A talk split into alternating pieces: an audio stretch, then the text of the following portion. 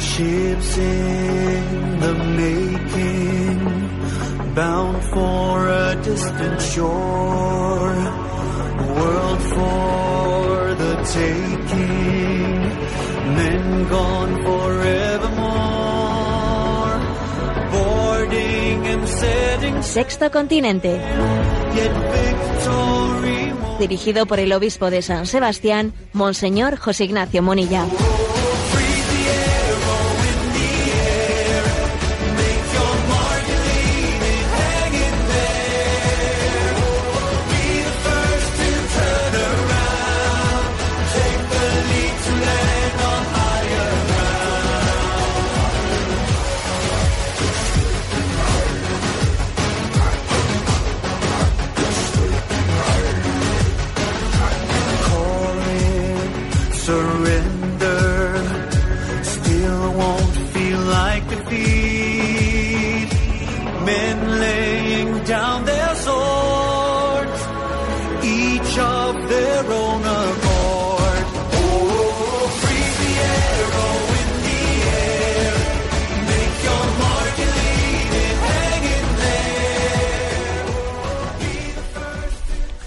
Un cordial saludo a todos los oyentes de Radio María. Un día más, con la gracia del Señor, nos disponemos a realizar este programa llamado Sexto Continente, que lunes y viernes realizamos en directo de 8 o 9 de la mañana. Hoy es 25 de enero, una fecha también emblemática, Día de la Conversión de San Pablo. Pero al mismo tiempo que tenemos nuestras celebraciones litúrgicas, acontecen muchas cosas a nuestro alrededor. Y hoy me vais a permitir que inicie nuestro programa comentando, encuadrando, pues eh, eh, este programa de Sexto Continente en tres acontecimientos principalmente. Primero, ayer se cumplieron 20 añitos, 20 años de la llegada de Radio María a España. Sí, fue un 24 de enero, día de San Francisco de Sales, que además también es patrono de los periodistas, entre otras cosas. ¿eh? Bueno, pues San Francisco de Sales y ese, esa, esa conmemoración de los 20 años, ayer pues esta radio estuvo, como se dice, absolutamente centrada, ¿no? Plenamente centrada en ese, en ese aniversario. Y yo envié a las redes un mensaje diciendo, solo puedo darte gracias, Señor, por haberme hecho partícipe de la obra evangelizadora de Radio María en estos 20 años. Felices 20, ¿eh? felices 20 años. Creo que por mi parte tenía que expresar esa, ese agradecimiento por haber podido ser partícipe en esa obra evangelizadora.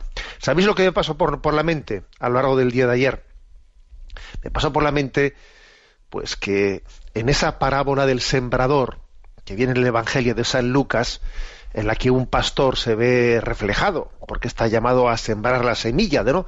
de la palabra de Dios, pues en esa parábola hay algo mm, de festivo de, y, y de trágico. Porque claro, ese sembrador que siembra la semilla, que es Jesús, obviamente, del cual no somos sino ministros a los que en su nombre sembramos la palabra, ese Jesús está lleno de alegría porque cuando, cuando eh, esparce a voleo, está aventando por los campos, ¿no? La semilla tiene en su corazón pues una gran alegría por la expectativa de que esa palabra, de que esa semilla caiga y dé mucho fruto y tiene una confianza de una cosecha abundante pero paralelamente también es un drama, es un drama, porque también es consciente de que parte de esa semilla se está desperdiciando porque cae en terreno pedregoso, porque cae entre, zarzas, porque cae al borde del camino. O sea, los sentimientos de ese sembrador son mezclados, gozosos, festivos, pero trágicos también. ¿eh? Bueno, pues eso también, eso que ocurre en el corazón de Cristo, yo a lo largo del día de ayer lo pensaba también, porque a veces uno, esto de ser pastor del Señor, es participar de los sentimientos del corazón de Cristo. Pero pensé para mí, pero fíjate, el Señor, de los momentos más gozosos que te permite en tu ministerio, me los ha permitido en Radio María, porque mira, en Radio María es, eh, es esa, esa parte de tu ministerio en la que sembrando esa semilla, Dios te permite ver pues muchas conversiones, te permite ver que esa, que esa semilla que se ha esparcido no se ha desperdiciado, que llega a personas que pasaban por ahí y Dios se ha servido de ese momento y entonces y, no puede sino bendecir a Dios por ser testigo ¿no? de, de, esa fecundidad de la evangelización. Entonces la parte posiblemente, yo lo puedo decir como mi propio testimonio, la, la parte más gozosa de ese ministerio de la palabra, pues yo muchas veces lo he percibido a través de Radio María. Luego hay otros momentos también más duros, ¿no? Más duros en los que se siembra y se obtienen rechazos y entonces, pero todo forma parte de una de un único misterio que estaba en el Evangelio perfectamente de, de, lo que acontece en el corazón de Cristo, ¿no?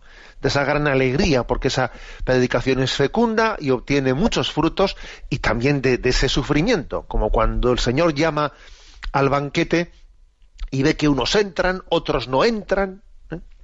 Bueno, pues esta es. Yo ayer eh, lo dije en redes y, lo digo hoy pues, ante todos vosotros, ¿no?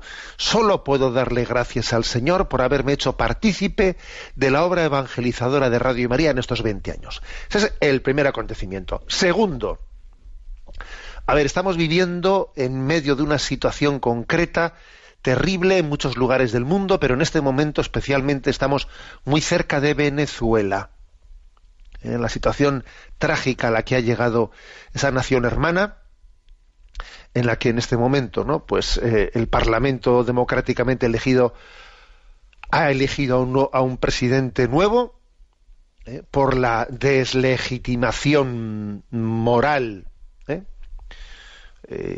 y, y, política en la que había caído, ¿no? Pues el presidente Maduro entonces, claro, se produce, hay un riesgo obviamente de confrontación al haber dos presidentes, un riesgo de guerra, de guerra civil muy grande, eh, claro, y de hecho ayer murieron muchas personas. Entonces, mm, vamos a ver, pues nos tenemos que sentir muy cerca de este momento. ¿eh? Entonces, ayer envié a redes también otro mensaje, ¿no? Que, que es el de Éxodo 3, versículo 9 al 10, que dice, el clamor de este pueblo ha llegado hasta mí, y he visto cómo es oprimido. Ahora pues ve, yo te envío para que liberes a mi pueblo de la esclavitud. ¿no? Ese texto está en el contexto en el que, el que llega hasta Yahvé el clamor del pueblo de Israel que estaba esclavo en Egipto y elige a Moisés, ¿no? Pues para poderle liberar bueno, pues estamos, creo que es un momento de manifestación de que desde la desde la sensibilidad evangélica, desde la doctrina social de la Iglesia, tenemos ¿no? que, que denunciar pues al igual también que lo hemos hecho en Nicaragua, al igual, ojo, al igual también que lo hemos hecho eh, con respecto a Oriente Medio y a, esa intervención tan torpe que Occidente ha hecho en Oriente Medio, haciendo que los cristianos de aquel lugar se queden eh, pues en una situación en la que no pueden llevar adelante su vida, ¿no? O sea, quiero que también tiene que haber una función profética, una dimensión profética ¿eh? en la en ese en esa lectura eh, lectura evangélica desde la doctrina social de lo que acontece en el mundo. Y en este momento, al igual que San Óscar Romero en su momento determinado cuando denunció la dictadura salvadoreña, ¿eh? Pues en aquel momento no su denuncia pues pudo eh, pues pudo ser acusada por parte de muchos de muchos sectores de que se estaba metiendo en política y este que este arzobispo no se meta en política. Ojo ahora se nos podría decir no no denunciemos no hay que meterse en el lío de Venezuela o de Nicaragua porque eso también es meterse no señor. Es decir tenemos que aprender una gran lección no la lección de que existe una dimensión profética eh, pues en el, en el Evangelio, que, nos lleva también a denunciar a denunciar las, grandes opresiones que los pueblos están padeciendo. El clamor de este pueblo ha llegado hasta mí y he visto cómo es oprimido. Eh, nos unimos pues a Venezuela.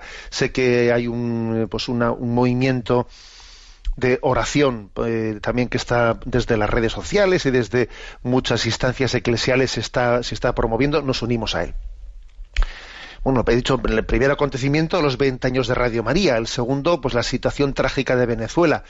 Y creo que el tercer acontecimiento es que al mismo tiempo está teniendo lugar la Jornada Mundial de la Juventud en Panamá. En este momento el Panamá, Panamá es el centro, no solo está allí el Ecuador, ¿no? sino que es el centro de la catolicidad. Allí está Pedro, el sucesor de Pedro, y bajo el lema He aquí la esclava del Señor, hágase en mí, según tu palabra, pues allí están concentrados tantísimos jóvenes, jóvenes de todas las partes del mundo, aunque para nosotros los europeos pues sean unas fechas muy difícilmente ¿eh? pues eh, compatibles con una participación masiva, pero hay otras formas de participación, ¿no? Entonces también creo que estamos muy unidos a esa a, esa convocatoria y mm, he visto, por cierto, pues una fotografía conmovedora en eh, pues en las redes sociales, la foto conmovedora de un joven también participante en la, en la JMJ, que está en silla de ruedas, es un joven discapacitado de, de 17 años, que cuando pasa el papa, el papa móvil y él está en medio de la multitud, que claro, que además estando él en silla de ruedas, no puede, no puede verle al Papa, pues sus compañeros cogen y, vamos, que le levantan la silla de ruedas, sosteniéndolas desde abajo, para que de repente se convierta eso en una especie de silla gestatoria que le sube y puede verle al Papa por encima de todos con su silla elevada, ¿no? Que el Papa se gira sorprendido de esa, de esa imagen de una silla de, un joven en silla de ruedas que emerge por encima de todos, ¿no? Como si fuese un submarino que sale, sale el periscopio hacia, hacia arriba, el Papa le mira, y claro, es una foto de esas que queda para la inmortalidad, ¿sabes? Una foto de esas que se convierten en virales, que quiere decir, mira, acerquémonos unos a otros a Jesucristo. Vamos a ayudarnos en nuestra debilidad la famosa frase del Papa Francisco, ¿no? ¿Qué es la, fe, qué es la fidelidad? La fidelidad es la debilidad bien acompañada. ¿Por qué no? Porque estamos en, ese, en esa JMJ. Pues porque somos conscientes de que somos débiles, pero mira, eh, pues el Señor nos ha puesto cerca unos de otros para que nuestra debilidad sea acompañada acompañada y sea fortalecida por la presencia de Cristo en medio de nosotros. Esa silla de ruedas que emerge como un periscopio en medio de la multitud y, que atrae la atención del Papa es la imagen de, nuestra catolicidad, es la imagen de nuestra conciencia de ser una familia, una comunión, en la que cuando somos débiles entonces somos fuertes, porque en la comunión de Cristo nuestras debilidades se, se convierten en oportunidades de acercarnos a Cristo. Una foto hermosa, impactante, ¿eh? que creo que podía pasar también a la historia como, como una de esas, esas huellas. al mismo tiempo que hoy en esta, en esta radio se va a retransmitir pues también el acto en el que el Papa va a una prisión, a un correccional, en el que el Papa realiza qué es lo que hace ante los jóvenes, es un correccional de, jóvenes, bueno, pues llega el Papa allí y lo que va a hacer es confesar, ponerse a confesar los pecados de los allí presentes. ¿Por qué? Porque el mayor, nuestro mayor carcelero, nuestro mayor carcelero no es un policía, nuestras lo que nos impide ser libres no son los barrotes de una prisión no sino nuestro pecado y entonces el, gran mensaje del cristianismo es decir es rompe con las cadenas de tu pecado acércate al sacramento del perdón de los pecados y recibe la libertad de Jesucristo. He aquí la esclava del Señor. esa mujer que parece esclava es la mujer más libre del mundo y esos que pecan son los más esclavos del mundo. Bueno, pues esto es lo que la JMJ quiere decir al mundo. Bueno, pues estos tres acontecimientos, 20 años de Radio María, nuestra solidaridad con el drama de Venezuela y nuestra oración, y, nuestro estar presentes en el corazón joven, pues con, el, la, con la Jornada Mundial de la Juventud de Panamá, son el arranque de este programa de este programa llamado Sexto Continente, que tiene una interacción con vosotros los oyentes, con los que sois usuarios de redes sociales, en Instagram y en Twitter, con la cuenta arroba obispo munilla, con los usuarios de Facebook, eh, con, una, con una cuenta que tiene mi nombre personal de José Ignacio Munilla, con los usuarios de Internet en una página multimedia www.enticonfio.org en la que están entrelazados todos los recursos a vuestra, a vuestra disposición. Bueno, este es el arranque del programa. Como veis, enmarcando en muchos... Pero por si fuese poco, voy a decir algo más en cuanto a enmarque. Bueno, hoy 25 de enero, que es la fiesta de la conversión de San Pablo. ¿Mm? La conversión de San Pablo, que es mm, pues una aquel que fue el antiguo perseguidor, perseguidor se convirtió en apóstol y fue elegido como uno de sus principales instrumentos para la conversión del mundo. San Pablo es casi sinónimo de conversión, de caerse del caballo, de, de ser llamado a una vida nueva, ¿no? Y fijaros, yo creo que tres son eh, los momentos principales de nuestra conversión. Me atrevería a decir esto, ¿no? Tres los momentos principales de la conversión. El primero es el, el momento de la, de la atricción, en la que el santo temor de Dios nos hace caer en cuenta, como le hizo caer en cuenta aquel hijo pródigo, pues por el santo temor de Dios, que somos pecadores y que nuestra vida de pecado es autodestructiva. Y entonces uno se da cuenta de, por este camino voy a la absoluta perdición. ¿eh? Y es insensato este camino del pecado. Me habían prometido felicidad, esto es una insensatez. Volveré a casa de mi padre como, y que me acepten como el último de los criados, ¿no? Se da cuenta de que es uno mucho más libre en la obediencia de Dios que bajo los cantos de sirena, de falsos cantos de sirena de libertad de esta sociedad, ¿no? entonces el santo temor de Dios le hace, es el primer momento de la conversión. Pero hay un segundo momento de la conversión, que es el que, el, que descubre en un momento determinado que es que ser feliz y ser santo es lo, es lo mismo es lo mismo, no son dos cosas, es una sola. Es que no se trata únicamente de que me toca obedecer a Dios, es que pasa que ser feliz y ser santo no eran dos cosas diferentes, yo pensaba que eran dos cosas. Y cuando el, hijo pródigo dijo, qué desastre, voy a volver a casa de mi padre, bueno, pues él dijo, bueno, aunque sea voy a, voy a renunciar a este buscarme buscarme la felicidad porque me doy cuenta de que en el fondo la, santidad va a ser mejor. Pero es que más tarde descubre que es que felicidad y santidad era lo mismo. Es que ser obediente era ser feliz. Ese es un segundo momento de la conversión, muy importante, ¿no? Ser feliz y ser santo no son dos cosas, es una sola. Solo experimenta él en un segundo momento de su conversión. Y hay un tercer momento, que es el que San Pablo nos pone como, como meta de nuestra vida, ¿no? Que es cuando San Pablo puede decir, ya no soy yo el que vive, sino Cristo quien vive en mí. Es cuando ya la iniciativa de nuestra vida, el timón de nuestra vida, se lo ponemos en manos de Jesucristo. Y es un momento en el que también el Señor ya nos ha purificado lo que necesitaba purificarnos para poder Él ya servirse de nosotros, tomar las riendas y decir, mira, permíteme Permíteme elegirte, permíteme utilizarte como instrumento para la salvación y la conversión del mundo. Es el tercer momento de la conversión. Ya no soy yo quien vive, sino Cristo quien vive en mí. Y tenemos que aspirar a este tercer nivel de conversión. No solo quedarnos con ese primer nivel de en que el santo temor de Dios nos lleva a romper con el pecado, no solo quedarnos con ese segundo momento gozoso en el que uno tiene la experiencia de decir, pero bueno, pero es, es que felicidad y santidad era lo mismo. ¿Qué, lío tenía yo en la cabeza, no?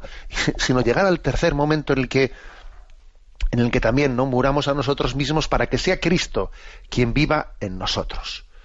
Bueno, pues este, esto es lo que pedimos el día de la conversión de San Pablo, en este día en el que se culmina el octavario por la unidad de los cristianos, que aquí también se ha realizado en Radio María, ¿no? Orando por la unidad de los cristianos, para que San Pablo sea ese engarce con los cristianos, con los cristianos separados, ¿no?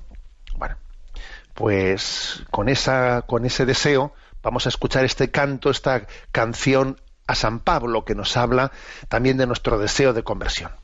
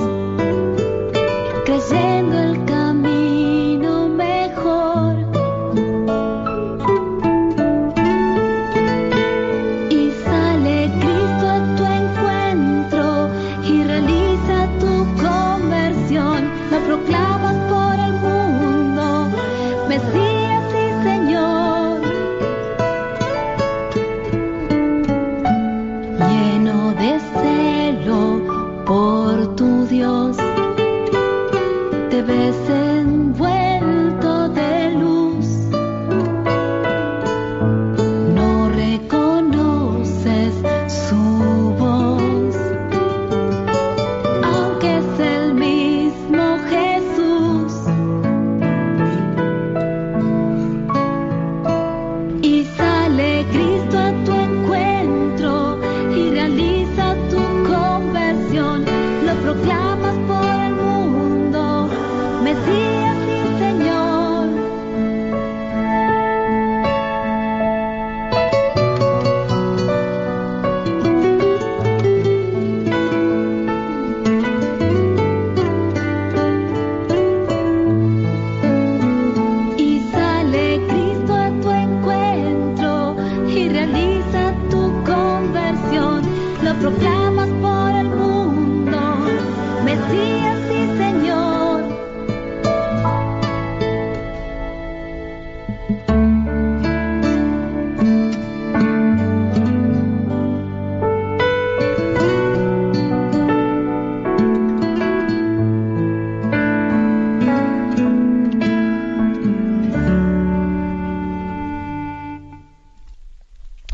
Vamos a hablar hoy de la virtud de la audacia.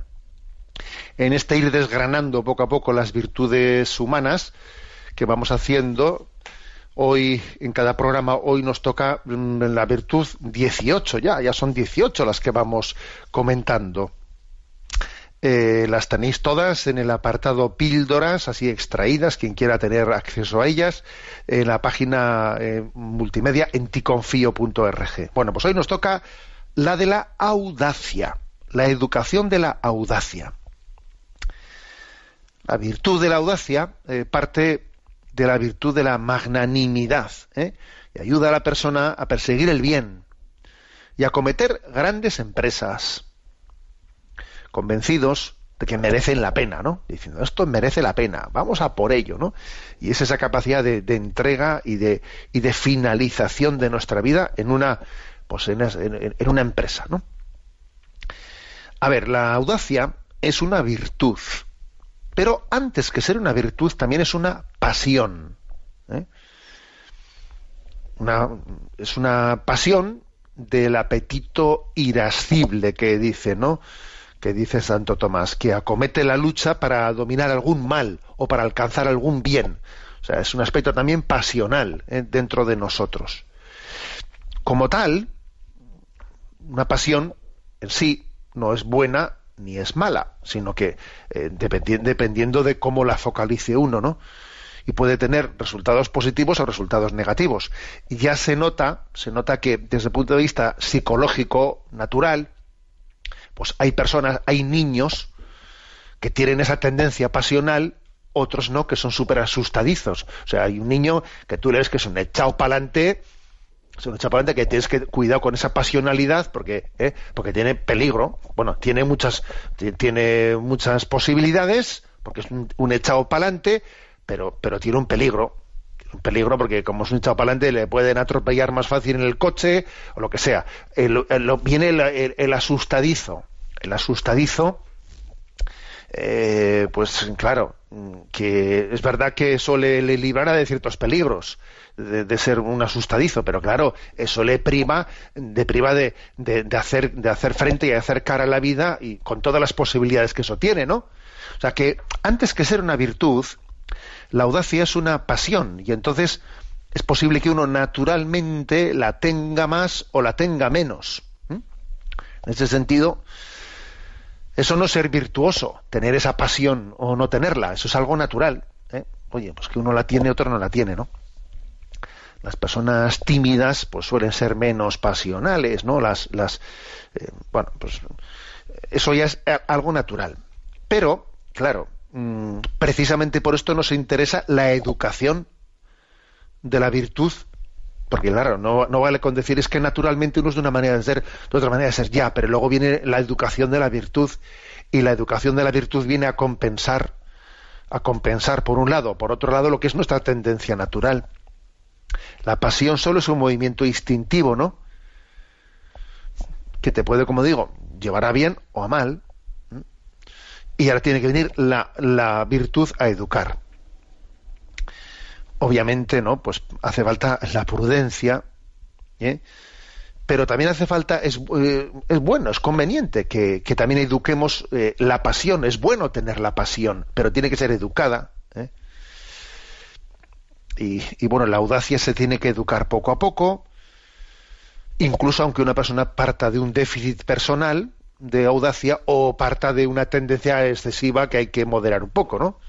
Bueno, decía Santo Tomás de Aquino que la audacia aumenta con el vigor corporal, la salud, la juventud. Es más fácil que sea audaz ¿eh? alguien, pues eh, físicamente fuerte y con una edad así de, de, plenitud, pletórica, que sea pues audaz alguien pues que tiene salud más quebradiza y otra edad muy distinta. Bueno, o sea que claro que claro que influye lo natural en esto. Pero ojo, que esa misma pasión puede llevar a las personas a situaciones perjudiciales para su propio bien espiritual, con lo cual no envidiemos a nadie, ¿sabes? Sino vivamos el, momento presente y hagámoslo ocasión de virtud, cada uno desde donde está.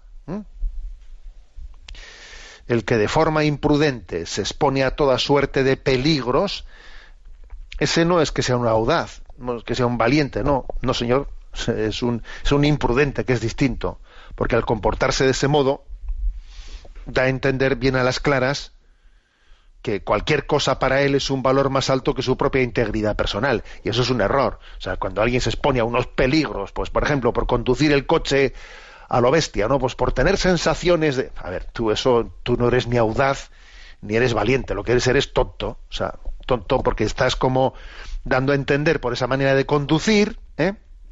el coche y de, correr riesgos, que es absurdo que los estés corriendo como si cualquier cosa vale más que tu propia vida. Pues tú eres tonto. Eso no es ser audaz. Eso no es ser valiente. Eso es otra cosa. Hay falta virtud por todos los lados, ¿no? Luego, claro, hay que, hay que hacerse la pregunta, ¿por qué correr riesgos, no? O sea, ¿qué, ¿qué, es lo que justifica que uno corra un riesgo y qué es lo que no justifica que yo corra un riesgo, ¿no? Entonces, bueno, pues hay que hacer una, reflexión sobre las condiciones para la audacia. Y aquí hay que decir lo siguiente, el ser humano normalmente es mucho más capaz para hacer las cosas, para hacer cosas buenas y potentes de lo que él supone. Tenemos más capacidades de las que suponemos. Esto, esto es bueno tenerlo en cuenta uno de los problemas que tenemos es que no solemos ser conscientes de todos los talentos, de todos los dones que Dios nos ha dado. Luego, educarnos en la audacia es empezar por educarse en la sensibilidad para percatarse de los dones que Dios ha sembrado en nosotros. ¿Mm? Esto, forma parte de la educación eh, eh, en, la, en la audacia, a los hijos, etcétera. Fíjate cuántos dones te ha dado Dios. Y más de los que supones. ¿Te das cuenta cómo has ido avanzando en poco tiempo? ¿Te das cuenta cómo te has soltado en esto, que antes no hacías esto y ahora eres capaz de hacerlo? O sea, mm, hacer una, eh, tener una capacidad contemplativa de cómo hay una serie de talentos que se van desarrollando en nosotros, porque esto obviamente nos hace crecer en confianza. ¿eh? Nos va haciendo crecer en confianza de nuestras posibilidades. ¿Eh? Uno se da cuenta, ¿eh? Anda, pues es verdad, fíjate tú, yo antes jamás hubiese pensado en ser capaz de hacer esto. Y ahora, porque Dios ha sembrado unos talentos que tenemos que ir desarrollando. Esa es la educación de la virtud. Esta es la educación de la virtud. ¿eh?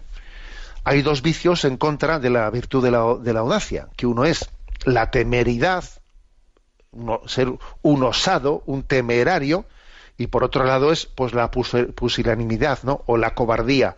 Un pusilánime, un cobarde es, lo contrario del temerario, ¿no? Y obviamente es bueno tener en cuenta cuáles son los dos vicios contrarios a la audacia. ¿eh? Um, para, para poner las cosas en su sitio, y como estamos hablando de virtud, no meramente de una forma psicológica o pasional de ser, estamos hablando de virtud, ¿eh? la audacia aumenta, aumenta en la medida en que es manifestación del amor. O sea, ser audaz eh, tiene que estar siempre al servicio, como virtud, como virtud, siempre al servicio del amor. O sea, se arriesga, se, se, eh, se lanza uno no por tendencia psicológica osada, no, sino porque hay algo que merece la pena ser amado, hay algo que merece la pena ser defendido, que es de justicia, que es de caridad, ¿no?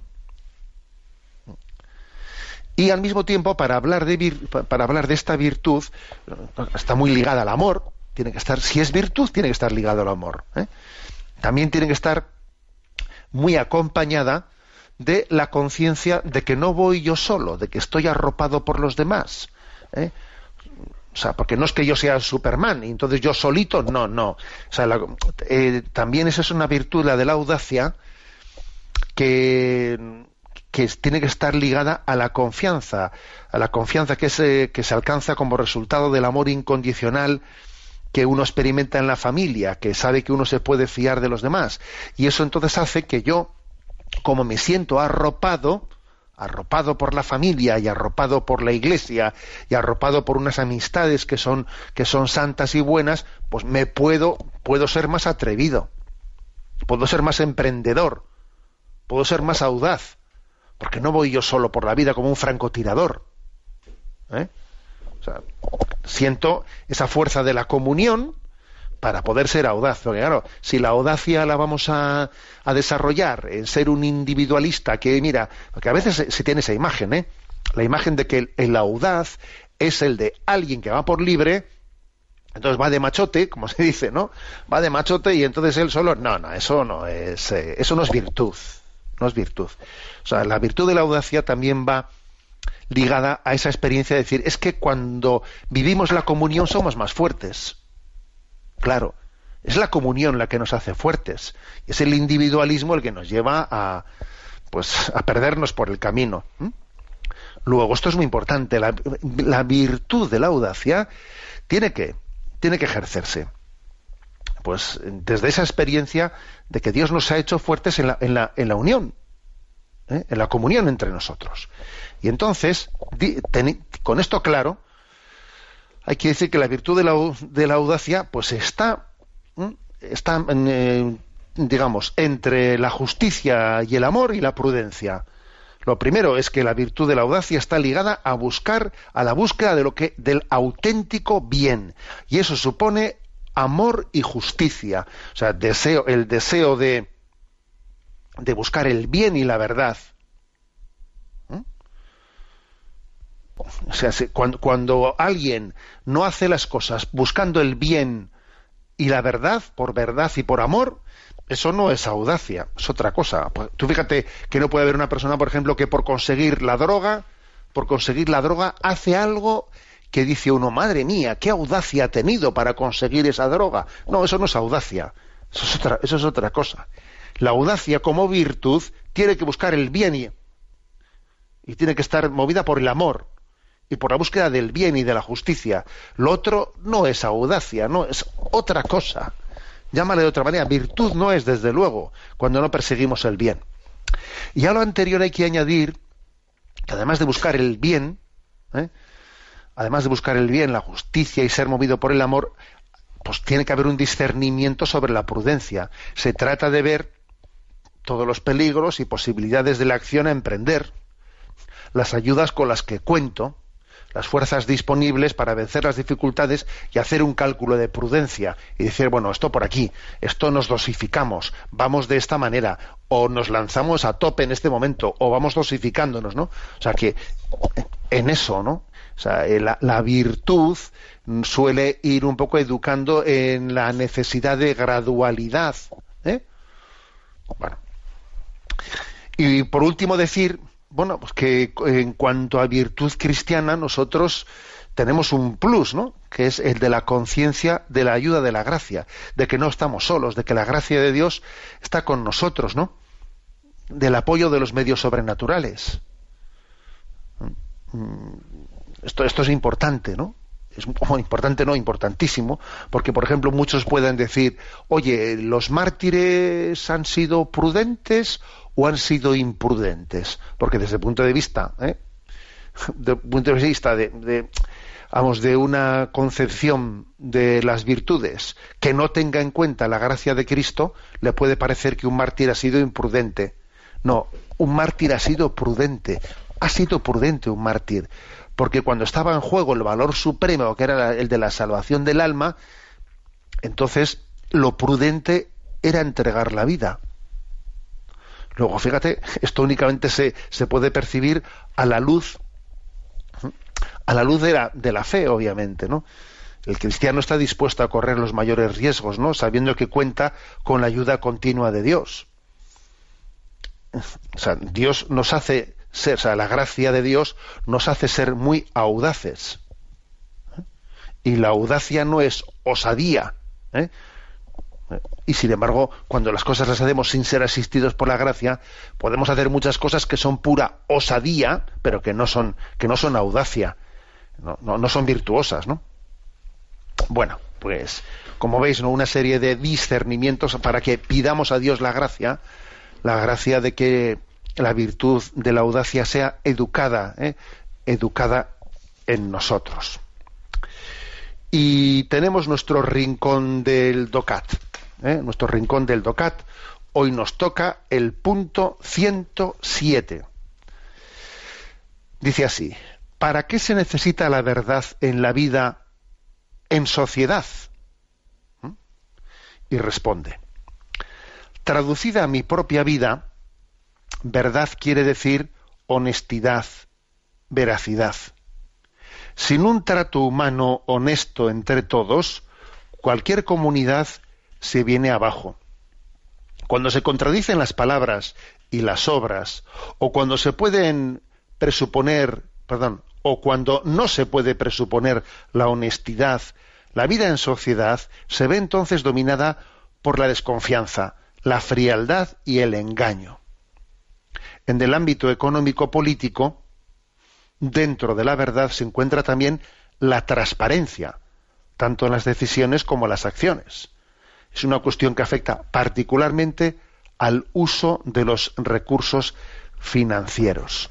Bueno, eh, estamos hablando en el contexto de la doctrina social de la Iglesia y si en el punto anterior se había hablado de la libertad, aquí se habla de la verdad y de la incidencia tan grande que tiene la verdad pues para construir la convivencia la convivencia social ¿no? Eh, dice parte algo de algo que es que es básico no y es que si no existe si no si, no se mm, eh, consigue no establecer unas relaciones sociales fundadas en la verdad a ver la desconfianza la desconfianza es absoluta entre nosotros eh, mientras que no exista la capacidad de hacer un voto de confianza en, las intenciones que tienen los demás. ¿eh? Uno de los grandes de los grandes males de la mentira ¿eh? no solo es lo que esa mentira objetivamente ha, ha, ocultado, o, el daño o el daño que ha ocasionado con una calumnia, sino la desconfianza que ha generado, o sea que, que a partir de ahí incluso aunque las siguientes palabras no sean ya mentira, va a ser bastante difícil el podernos eh, llegar, el poder llegar a restablecer los vínculos de confianza. La mentira eh, genera una una incapacidad ¿eh? de, poder trabajar en comunión. Y en una sociedad es obvio que es básico trabajar en comunión. Fijaros que detrás de la mentira, en el refranero, castellano se dice eso de que la mentira tiene las patas muy cortas, ¿no? Pero también sería bueno no únicamente hacer referencia a que la mentira en el fondo va a terminar siendo descubierta, sino también caer en cuenta que detrás de la mentira se esconde el miedo, el miedo a la verdad, que es un miedo absurdo, y que es Jesucristo el que nos dijo, la verdad nos hará libres. Y cuando mentimos, porque tenemos miedo a la verdad, porque tenemos miedo a que eh, mostrando las cosas tal y como son, parece que yo voy a salir perjudicado y necesito maquillar o deformar o manipular la realidad para que así sea más, digamos, favorable a mí, es como partir de un punto equivocado. Es decir, a ver, que la verdad nos hará libres. A ver, que, que yo no tengo que deformar la realidad para adaptarla a mi conveniencia, sino adaptarme yo a esa verdad. Este es, ojo, este es el punto de partida que tanto nos hace sufrir. Nos hace sufrir mucho la mentira porque hemos partido de un miedo a la verdad, porque no hemos terminado de confiar en que mi felicidad consiste en la aceptación de una realidad y ahora que ya la he aceptado, a ver cómo me, a ver cómo me amoldo a ella, a ver cómo lo abordo, a ver, pero, pero partiendo de la verdad, ¿sabes? No, bueno, no. Esto, este es un tema clave, ¿eh? O sea, quitarnos, quitar el miedo a la verdad, que se esconde siempre detrás de las de las mentiras que las mentiras generan. Pues una eh, pues una forma de proceder absolutamente deshonesta que no hay quien se fíe no hay quien quien tenga confianza entonces se genera una situación en la que cada uno se cierra en su burbuja y busca su bienestar propio porque no hay quien construya una no hay quien, quien construya el bien común porque el bien común hacer un proyecto común supone fiarse unos de otros pero ojo, todo a partir del miedo a la verdad. ¿eh? Y del intento, ¿no? Que de, hacerla a mi medida, en vez de ser yo el que, el que me haga, ¿no? A la medida, el que me conforme con la verdad. Esto, como dice aquí, ¿no? traspasado al ámbito económico político, pues es que genera pues una, pues una falta de transparencia, una manipulación de las realidades, etcétera, pues que, hace la vida política pues eh, insufrible, ¿no? Que no se, que es irrespirable, ¿eh? irrespirable, que cuando el político está diciendo A, tú ya interpretas que en el fondo está queriendo decir B o C porque en el fondo se está queriendo salvar eh, pues salvar determinados intereses que todos entendemos que lo más probable es que sean el aferrarse al poder, el cómo seguir con la suya, etcétera, etcétera. ¿eh? Bueno, pues este es el, eh, el, punto 107, que como veis es un punto que, que pone el dedo en la llaga en algo, en algo pues, que es clave y determinante en nuestra convivencia. Bueno, como decíamos al comienzo, estamos en la estamos celebrando este programa, estamos realizando este programa siendo en este momento Panamá el centro de la catolicidad. El himno oficial de la JMJ eh, canta el que es el lema. He aquí la esclava del Señor, hágase en mí según tu palabra. Escuchamos el himno.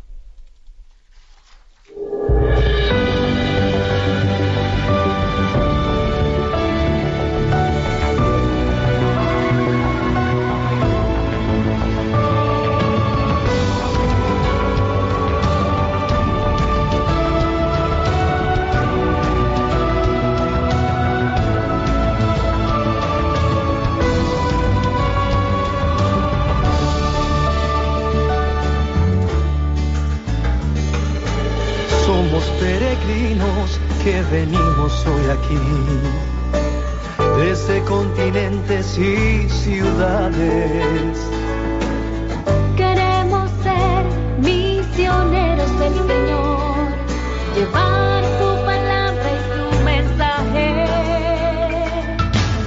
Ser como María la que un día dijo sí ante la llamada de tu proyecto el cielo se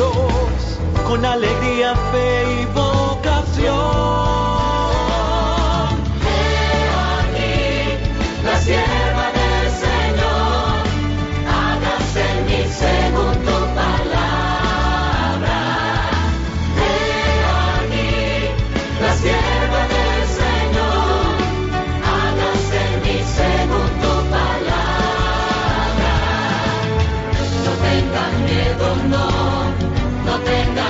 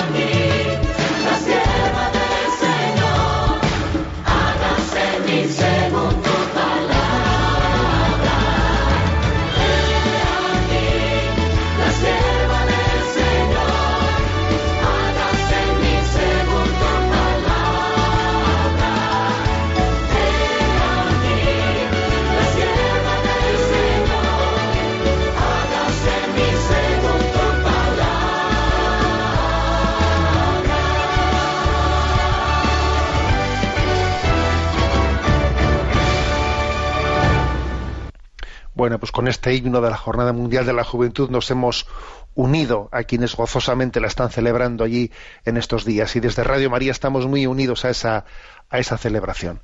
Bueno, pues a Rocío, que está en la emisora, le vamos a pedir en este momento que nos presente algunas de las preguntas que han llegado al correo electrónico sextocontinente arroba radiomaria.es al que podéis hacer llegar ¿no? nuestras vuestras preguntas. Cristina, perdón, que es la que está en el pues en la emisora nos va a hacer llegar las preguntas. Adelante, Cristina.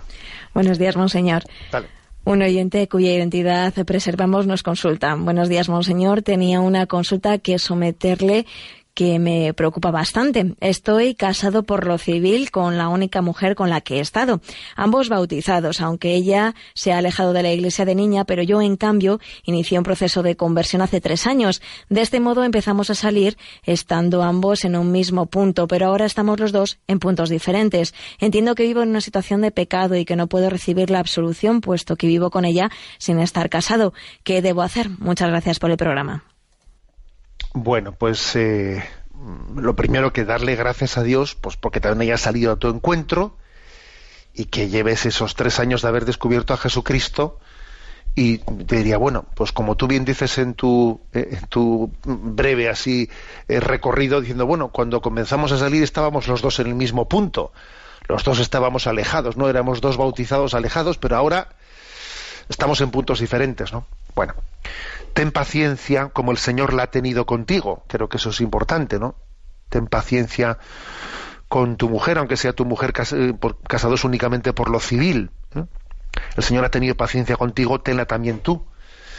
Eh, bueno, yo creo que lo lógico es que eh, pienses o, o, supongamos ¿no? que el Señor te haya podido elegir como instrumento para que también tu mujer descubra descubra eh, la gracia de Jesucristo y ahí será para ti todo un reto, ya se habrá dado cuenta, este marido mío desde que se ha convertido, pues le veo un poco distinto, le veo, o sea, ahí tienes el, gran, el gran, te sentirás súper juzgado, porque claro, eh, ella dirá, pues antes era así, ahora es así, te sentirás súper observado, súper juzgado, pero pídele al Señor la gracia de ser un testimonio en tu vida, ¿no? Y que ella vea el bien que te ha hecho a ti, ¿eh? el bien que te ha hecho a ti, pues el acercamiento, no a el descubrimiento de la gracia de Cristo.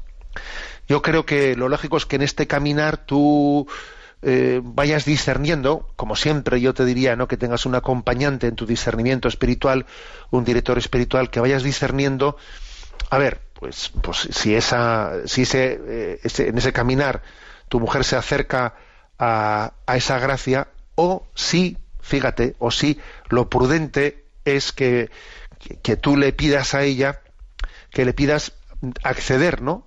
al sacramento del matrimonio, pues igual que se hace un matrimonio mixto entre un católico y un protestante, o, o, incluso un matrimonio dispar entre un cristiano y un no cristiano, también se puede hacer la celebración del matrimonio entre alguien creyente y alguien no creyente, aunque sean los dos bautizados. Eso es posible.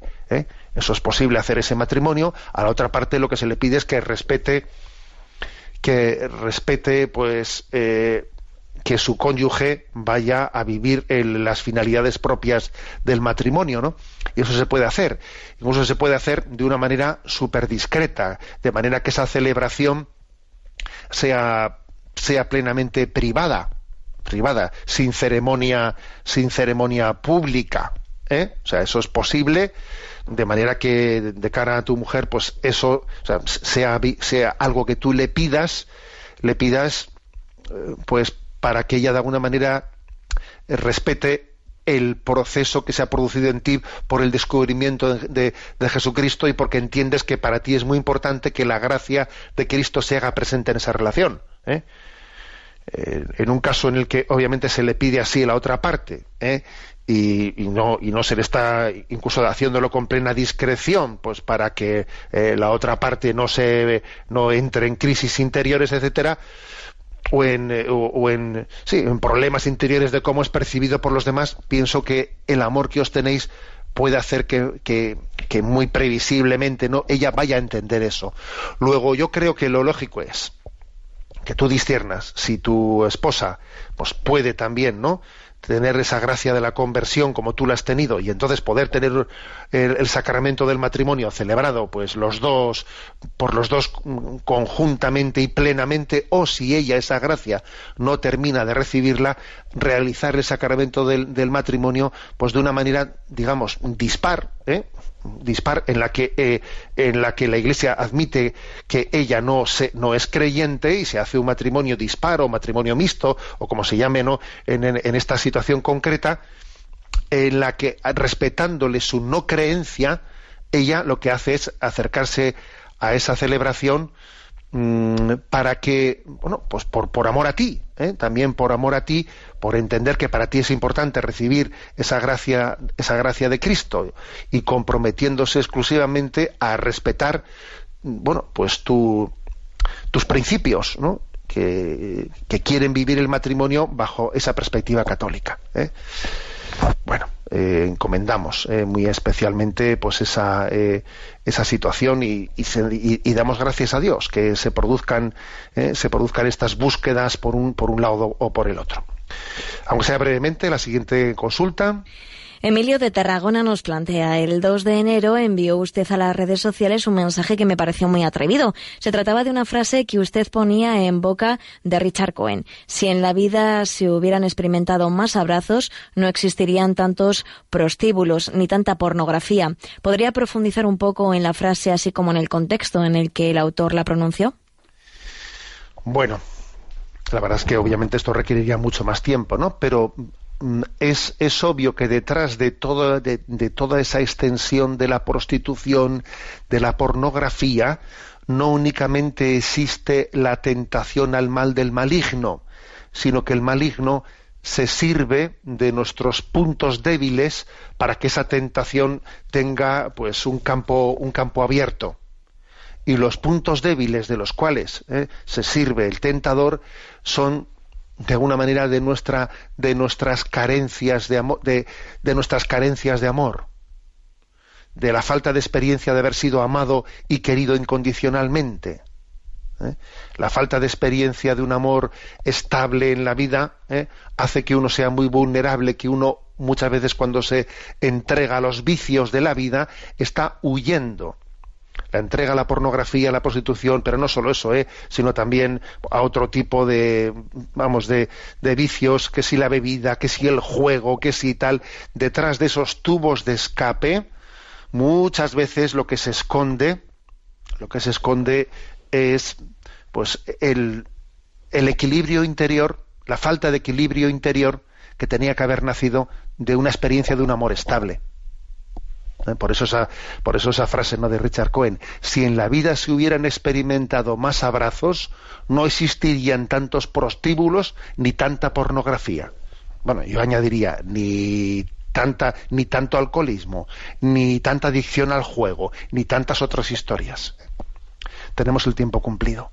La bendición de Dios Todopoderoso, Padre, Hijo y Espíritu Santo, descienda sobre vosotros. Alabado sea Jesucristo.